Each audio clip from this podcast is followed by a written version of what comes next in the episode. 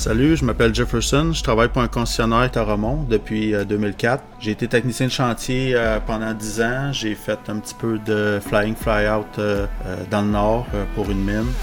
Je suis au service technique depuis 2016. Je soutiens l'industrie du pavage. Euh, parallèlement à ça, j'ai fait un petit 5 ans dans une unité d'infanterie euh, comme réserviste. Mes passe-temps, la chasse, le sirop d'érable, couper des slabs avec un moulin assis portatif et euh, aiguiser scie mécanique. Salut, moi c'est Ken Bellavance. Ça fait 17 ans que je suis pour Toramont. J'ai occupé plusieurs postes à travers la compagnie au niveau des pièces et après ça j'ai été sur les chantiers du Grand Nord, dont euh, East Main, la Romaine. J'ai travaillé durant les quatre dernières années à l'échangeur Turco à titre de coordonnateur de site jusqu'à l'année dernière où je suis devenu euh, spécialiste en produits de pavage. Mon père est aussi euh, dans la compagnie depuis plus de 30 ans maintenant. Mes passe-temps sont euh, la chasse, la pêche, moto, VTT, bref, tout ce qui a un petit moteur, j'adore ça. Bienvenue au balado Bâtir demain sur l'industrie de la construction dans l'Est du Canada. Avec nos spécialistes de Toromont 4, nous discutons d'équipements lourds, des tendances de l'industrie et des défis qui affectent votre entreprise. Good. Ken, euh, avant qu'on tombe dans le vif du sujet, là, euh, tu savais que j'avais côtoyé ton père à succursale de Wabush en 2011? Oui, il m'en avait déjà parlé euh, quand j'étais à titre de dispatch à Pointe-Claire et il m'a parlé de toi une couple de fois. Là, puis, Il m'appelle régulièrement, je te dirais, là, surtout pour des D8. en fait, je pense qu'il sait pas que je fais exclusivement du pavage, mais c'est pas grave, je l'aide pareil, j'aime bien ça. Écoute, euh, Ken, euh, tu supportes euh, les vendeurs, les clients, tu passes beaucoup de temps sur les chantiers à livrer des machines. D'après toi, c'est quoi les plus gros défis sur un chantier de pavage? Ben, les défis, c'est surtout les, les, défis techniques et logistiques. Quand on est dans le coin de la région de Montréal ou des régions métropolitaines, c'est surtout les histoires de gestion du, trafic, gestion des camions. Parce que à tout bout de champ, ben, on s'entend que la clé du succès dans l'asphalte, c'est la continuité. Fait que si on a des camions de façon fluide qui arrive au, chantier, ben, on peut étendre l'asphalte puis être capable de conserver nos, paramètres euh, de, température dans, optimale. Uh-huh. On s'entend que ça prend pas grand chose des fois là, sur le bord d'un chantier pour causer toutes des émois puis euh, créer des, bouchons de circulation euh, incroyables. OK. c'est pas juste la paveuse, il y a, y a, la gestion du plan d'asphalte, l'itinéraire des camions, il y a quoi d'autre? Le personnel du labo, l'équipe de pavage, le gars qui fait le nucléo dans 6 mètres à la fin, et des fois, il y a du monde du MTQ.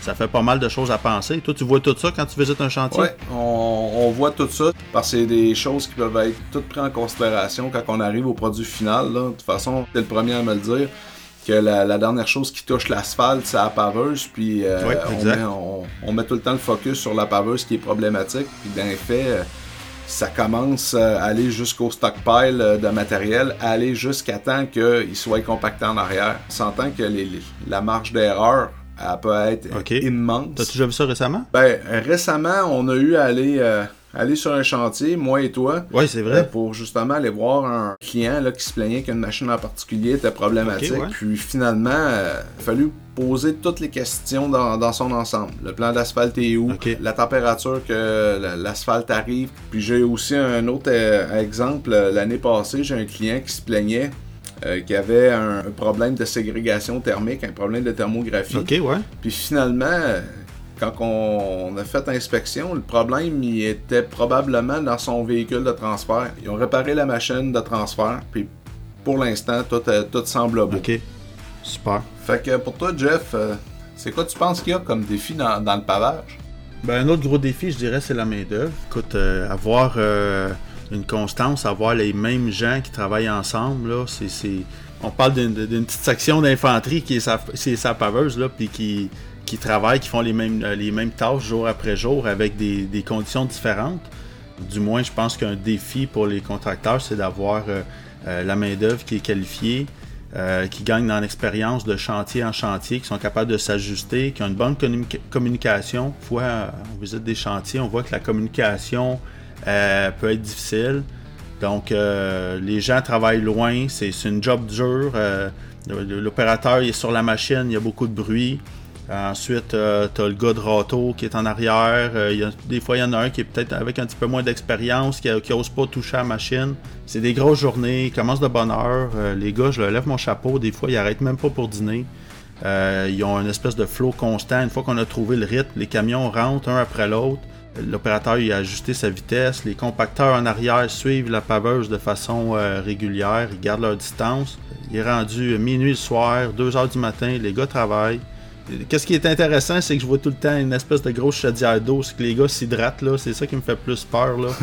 euh, t'es sur la machine, des fois, ça sent tellement fort, là. La boucane, les fumes. Euh, faut faire attention à ce qu'on met les pieds. Euh, l'asphalte est chaud. Ouais. Justement déjà entendu un client, là, qui me contait que ça y est arrivé. Il a descendu de la paveuse, il était un peu sénère parce que il y avait justement un problème de communication puis de on va dire, de fraternité avec euh, l'opérateur. Puis quand il est descendu, il était frustré un peu. Puis euh, il a pas fait attention au râteau, s'est barré les pieds. Il est tombé euh, face première dans l'asphalte. Mais comme tu as dit tantôt, à 130 degrés Celsius, c'est chaud sa peau en sein, s'il vous plaît. Là, surtout quand tu es en petit t-shirt parce qu'il fait 40 dehors. Là. Puis je dirais même, des fois, je pense que c'est moi qui ai l'élément perturbant quand j'arrive sur le chantier. Des fois, je vois une équipe là, qui travaille super bien ensemble. Avec la face que t'as, je comprends pas pourquoi. Puis là, tu as le communicateur technique qui, qui, passe faire une petite visite de courtoisie, qui monte en haut sa paveuse, puis qui s'enfarge quasiment d'un râteau. Là. je vois, là, quand je fais une petite visite, les gars l'apprécient. L'opérateur, il se met à jaser avec moi, il me parle de sa paveuse. Ouais. C'est vrai que d'habitude, quand je visite un chantier, c'est pas parce que ça va bien, hein, c'est parce que ça va mal. J'ai des petits problèmes techniques, faut que faut que je me mette à regarder euh, la façon que le chantier fonctionne, la façon que la paveuse euh, opère. Euh, ils vont me parler de l'équipe, comment que ça fonctionne. Ça va, ça va-tu bien dans l'équipe? Ouais. Quand, quand ça jase, là, quand tout le monde se jase ensemble, je vois vraiment des chantiers qui fonctionnent très bien. Oui, ouais, ça, ça c'est vrai, parce que c'est arrivé quelquefois là, que je me présente sur des, sur, des chantiers, puis justement, il y a comme une certaine animosité à travers l'équipe. là. C'est vraiment pas cool, là, parce que un, il te parle, puis là, il bitch un peu le son, son, voisin qui est supposé l'aider, tandis que l'autre, le voisin qui veut l'aider, ben, il veut rien, il veut plus rien savoir parce que il trouve que l'autre, euh, c'est un, un chialeux fini. Je te dirais qu'avec l'expérience que j'ai, on le voit surtout plus en, en fin de saison. Là. Les, les, gars sont fatigués parce que c'est vraiment pas une job qui est évidente. Là. Tu vas arriver, tu peux travailler, euh, si la température est belle, ils partent sur des strips des fois, ils vont faire des 12, des 16 heures par jour pour essayer de compenser les journées où c'est que il pleut puis qu'ils peuvent pas travailler. C'est ça. C'est quand même le fun d'avoir des fois des, équipes là, qui, que tout le monde communique ensemble, tout le monde s'entraide puis que tout le monde euh, veut aller de la, de la même façon. Là. Peux-tu nous en parler de la thermographie? Ouais, ben la thermographie, ben ça c'est notre donnée pour être capable d'optimiser notre, euh, notre compaction. Au plan d'asphalte, il y a une température de euh, maximum de 170 degrés qui est allouée pour composer notre, bitume et euh, nos agrégats. Sinon, passer cette température-là, le bitume va commencer à se dégrader plus rapidement. On va dire qu'il va s'oxyder. Puis après ça, ben, on a une plage de plus ou moins 15 degrés Celsius qui est allouée entre l'arrivée euh, à la sortie du camion. Fait que ce que l'on mesure, c'est la température à laquelle l'asphalte est étendu. C'est avec ça qu'on va, que le gouvernement prend les mesures pour avoir une une durée de vie maximum. OK. Normalement, une, chaussée, ça dure 15 ans. Quand on se ramasse avec des problèmes thermiques comme ça, ben, euh, on peut couper de moitié la durée de vie de l'asphalte. Ça, c'est causé par des problèmes de thermographie. Avec une réponse scientifique comme tu viens de donner, j'ai quasiment le goût de te demander, euh, c'est-tu tout le monde qui comprend la thermographie? Non. Même toi, tu, le sais encore mieux que moi. Quand que le monde a des problèmes, euh, c'est toi qu'on appelle. Ouais généralement, le monde dit Ah, la machine n'est pas bonne, la machine n'est pas bonne, mais faut prendre en compte les, autres paramètres. Puis souvent, ben, c'est ça, il y a des petits ajustements mineurs qu'un opérateur va pouvoir faire pour euh, être capable de régler les, problèmes de thermographie. Faut dire, le thermo, là, c'est quelque chose qui a été instauré par. Euh, euh, le MTQ. Là, je sais qu'au Minnesota, c'est très, très, très utilisé aussi la thermographie. Exact. Elle va être plus utilisée dans les, euh, les places où il y a des très gros changements climatiques. Là. On s'entend comme euh, les hivers au Québec. Il y a une journée, il fait moins 25, le lendemain, il fait plus 10, puis après ça, ça retombe à moins 25. Exact. Ça, ça fait bouger beaucoup les matériaux. Fait que c'est pour ça qu'on va utiliser la thermographie pour avoir aller chercher le maximum de qualité. Euh, écoute, Ken, je me rappelle quand on était jeune, en tout cas pour ma part, là, au milieu des années 90, là, congé de Noël, là, les les mononcles, là, ça parlait soit du Canadien, euh, du du référendum. Puis l'autre sujet de discussion qui était très chaud, c'était les routes au Québec. Pendant les vacances, on allait en Ontario, l'asphalte devenait super belle. on parle des 20 dernières années. Ken, euh, es-tu capable de nous dire qu'est-ce qui n'existait pas, puis qu'est-ce que ça a changé en, ben, Grosso modo, ce qui ce n'existait pas avant, on parle de, mettons, du début des années 2000, il n'y avait justement pas la notion de thermographie. Uh-huh. On avait déjà des technologies 2D, euh, euh, ce qu'on appelle les bons vieux Topcon, pour étendre l'asphalte. C'est dur de se retrouver là-dedans, là, avec les, les, boîtes euh, un petit peu simplistes. Là. Oui, oui. Tu avais un, boîtier de contrôle avec un petit écran en cristaux liquides là, qui faisait à peu près 1 pouce par 2 pouces. Il uh-huh. fallait que tu programmes en, en, cliquant à gauche, à droite, deux fois par ici, deux fois par là, une fois à gauche pour dire que tu vas aller euh, calibrer euh, tel cylindre, telle fonction. Écoute, là, mhm. sérieusement, là, il fallait avoir un cours d'ingénierie, là, puis euh, ça, apprendre le manuel, le manuel par cœur pour être capable de se rappeler de toutes ces notions-là. Aujourd'hui, c'est beaucoup plus simple, mais une des grosses innovations qu'il y a eu, c'est vraiment au niveau de la thermographie puis euh, l'utilisation des véhicules de transfert. Uh-huh. Euh, pourquoi je dis ça? Parce que malgré le fait que euh, présentement on est en pandémie, j'ai pu assister à quelques événements en ligne. Puis on se rend compte que c'est une grosse tendance pour être capable justement là, de, de faire une traçabilité à partir de ton de ta garnotte dans ton pit de sable, aller jusqu'à temps qu'il soit étendu, compacté en arrière. C'est ça la, grosse tendance. Mais toi, Jeff, là, 5-6 ans, quand tu as commencé, euh, c'est quoi tu voyais le plus? Écoute, les, anciennes séries, les Barber Green, euh, la série D, la série E, je pense qu'il faut respecter les clients là-dedans aussi. Ils aiment leur machine. Puis des fois, la paveuse qui est en backup sur le chantier, prête à prendre la relève s'il arrive de quoi, ben, Colin, c'est une série B. Oui, souvent, on a tous les yeux rivés sur la paveuse. Il peut y avoir une vingtaine de personnes dans l'entour de la paveuse, mais c'est un équilibre, c'est un écosystème. Ça part du plan d'asphalte. Euh, il y a la paveuse qui avance, mais il y a aussi les compacteurs en arrière. Là. À quelle vitesse ils sont capables de compacter. Là. Tout ça, là, c'est un écosystème en soi. Là. Donc, euh, je pense qu'avec les outils comme les cellulaires, c'est tous des outils là, qui, vont, qui vont aider le contracteur là, à, prendre les bonnes décisions puis à pas la mettre rentable au bout de la ligne. Oui, totalement, parce que à cette heure, on a les euh, on a justement le Pave Calculator, c'est qu'on est capable de rentrer tous les paramètres de notre chantier puis être capable d'avoir notre résultat à la fin de la journée. Savoir combien de tonnes qu'on a étendu, on a parcouru combien de distance. Ça facilite un peu la vie du contremaître chantier, au lieu qu'il se, qu se, trimballe avec euh, son, son carnet son de notes. calepin avec son crayon, ouais. avec son tape à mesurer, puis sa roulette pour mesurer euh, la largeur, l'épaisseur qu'on a mis. Euh, je te dis pas que c'est infaillible, mais je trouve que c'est pas mal plus précis. Puis en plus, l'information ben, est centralisée à la même place. Exact. Ben écoute, Ken, on a parlé des 20 dernières années. par rapport à ça, la plus belle innovation, ça serait quoi d'après toi? Euh, moi, la plus belle innovation que je trouve qu'on a à l'heure actuelle, c'est vraiment l'implantation à travers nos machines du système 2D. Euh, pour avoir vu euh, d'autres types de machines un peu sur les chantiers qui utilisent une tierce partie pour pouvoir avoir la, la technologie installée, ce que je trouve la plus, la plus belle innovation de 4, ça a vraiment été d'intégrer le 2D à travers l'ADN de la machine. On se ramasse avec un fournisseur seulement, une place euh, de, communication, puis c'est tellement simple d'utilisation. Le livret visuel de tout ça est facile à comprendre. Exact. Mais toi, Jeff, euh, vu que tu en as vu, en as vu d'autres aussi, c'est quoi la, la meilleure différence que tu vois sur, nos, euh, sur les machines à l'heure actuelle? C'est sûr que je me mets à la place d'un technicien de chantier qui diagnostique une machine, puis que tous les systèmes électroniques sont sur la même architecture. En partant, là, moi, je suis bien content. c'est sûr que pour mes tâches quotidiennes à moi, la collecte d'informations via la technologie, là, c'est, quelque chose qui m'aide beaucoup. Euh, le client s'en rend pas nécessairement compte, mais à l'aide des websites, euh, des infos que les techniciens vont recueillir ou euh, même euh, qu'est-ce que je suis capable d'aller chercher de mon côté. Ça me permet d'analyser les données sans nécessairement être sur la machine du client. Lui, pendant ce temps-là, il a besoin de continuer à paver. Là. Fait que je peux faire mes, je peux faire mes analyses de mon côté.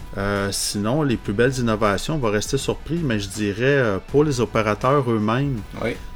l'ergonomie, l'agrément, le confort, puis le niveau de son. Ils ont le goût d'embarquer puis de l'opérer, cette paveuse-là. la meilleure anecdote que je pourrais te compter, là, j'ai un opérateur sur la rive sud, il s'appelle Bruno. Il va la compagnie pour laquelle il travaille.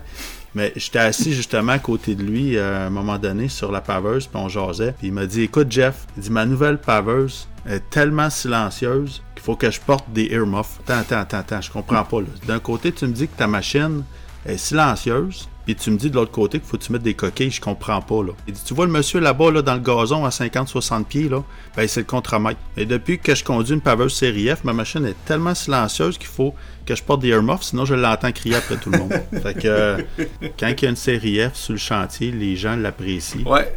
Sinon, euh, une opportunité à pas manquer, Ken ça serait quoi? Je pense qu'une des choses qui est primordiale dans ce monde-là pour rester euh, à, jour, c'est la formation. Que ce soit les formations qui sont offertes par le concessionnaire, le fabricant de l'équipement, le ministère des Transports, le ministère de l'Éducation, pour former les nouvelles équipes sur les techniques à adopter.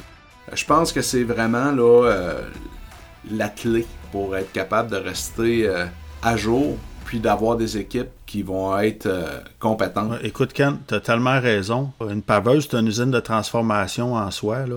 Ça pue, c'est chaud, ça colle en dessous des bottes. Euh, les camions viennent domper en avant. Quand ça ressort en arrière, c'est une route flambant neuve. Là. on vient ajouter de la technologie alentour, on accroche des nouveaux systèmes, ces paveuses. Mais à la base, le concept d'étendre un mélange, ça reste le même. Là. Euh, la clé du succès, c'est d'être constant, c'est d'instaurer un rythme, d'instaurer une cadence fluide et régulière. Ouais.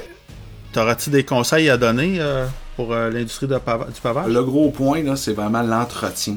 Le respect et le suivi. La maintenance, oui. C'est ça qui va faire que ta machine, elle va durer longtemps, au coût le plus bas possible, avec la, avec une rapidité d'exécution. Quand j'étais sur des gros euh, sur des gros chantiers, comme l'échangeur Turco, le client investissait beaucoup au niveau de la maintenance. Puis je trouvais au début que, écoute, ça n'a pas de sens. Mais en réalité, ça avait une logique parce que les opérateurs étaient fiers. Puis en étant fiers, ils étaient plus respectueux de la machine. En étant respectueux de la machine, il y avait moins de bris des abus, c'est ça que je veux dire.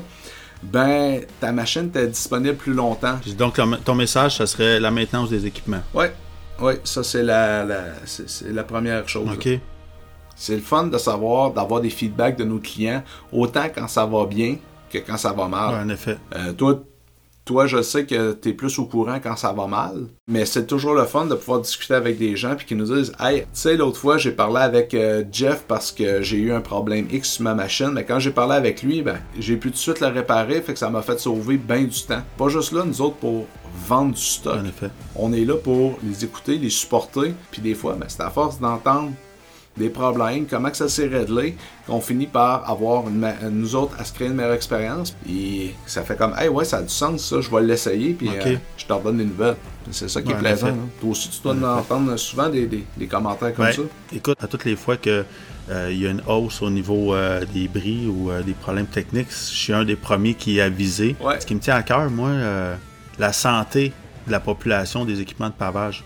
Donc, euh, peu importe, tout ce que je veux, c'est que tous les équipements de pavage fonctionnent. Ça, ça veut dire qu'on a des contracteurs qui sont contents, qui, arrivent à leur but. Une chose, euh, j'ai remarqué, là, euh, souvent, la, fin de la période de dégel, elle va dicter le début des travaux. Puis souvent, on va mettre un petit peu d'amour sur la paveuse, puis on laisse les compacteurs de côté. Ben, dans les cinq, cinq dernières années, là, les trois premières semaines qui suivent le dégel, c'est que des requêtes de compacteurs. J'ai remarqué qu'au Manitoba et en Ontario, les requêtes de maintenance, les questions, les problèmes techniques à régler, bien, ça commence. Dès début décembre, là, je commence à avoir des requêtes. Par contre, au Québec, début mars, les requêtes commencent à rentrer. Donc, on, arrive euh, au mois de mai, des fois on est short, il y a eu des délais de livraison de pièces, là, c'est des défis. Là. Donc, le meilleur conseil, la maintenance des équipements, commencer à donner de l'amour aux machines, là, je pense que c'est une bonne affaire. Là. Pour ce qui est de, du futur, qu'est-ce que je crois qui s'en vient, c'est euh, une automatisation de plus en plus présente euh, des machines. OK. Toi, Jeff? Euh, moi, de mon côté, ce que j'aimerais voir, puis je pense qu'on n'est plus très loin, la série F, elle a une génératrice de 70 kW sur le 600 volts, mais pourquoi pas une version complètement XE, version électrique, où ce que on a, on a plus de pompe hydraulique, on n'a plus de moteur hydraulique, on a toute la technologie est, là. je dirais juste à tout connecter ça ensemble puis le faire marcher. C'est quelque chose que j'aimerais voir dans les prochaines années. Merci d'avoir écouté cet épisode de Bâtir demain. Nous espérons que vous avez apprécié. Assurez-vous de vous abonner afin de ne pas manquer les prochains balados. Pour plus d'infos et conseils de nos spécialistes, consultez notre site web et notre blog Bâtir demain. Rendez-vous le mois prochain.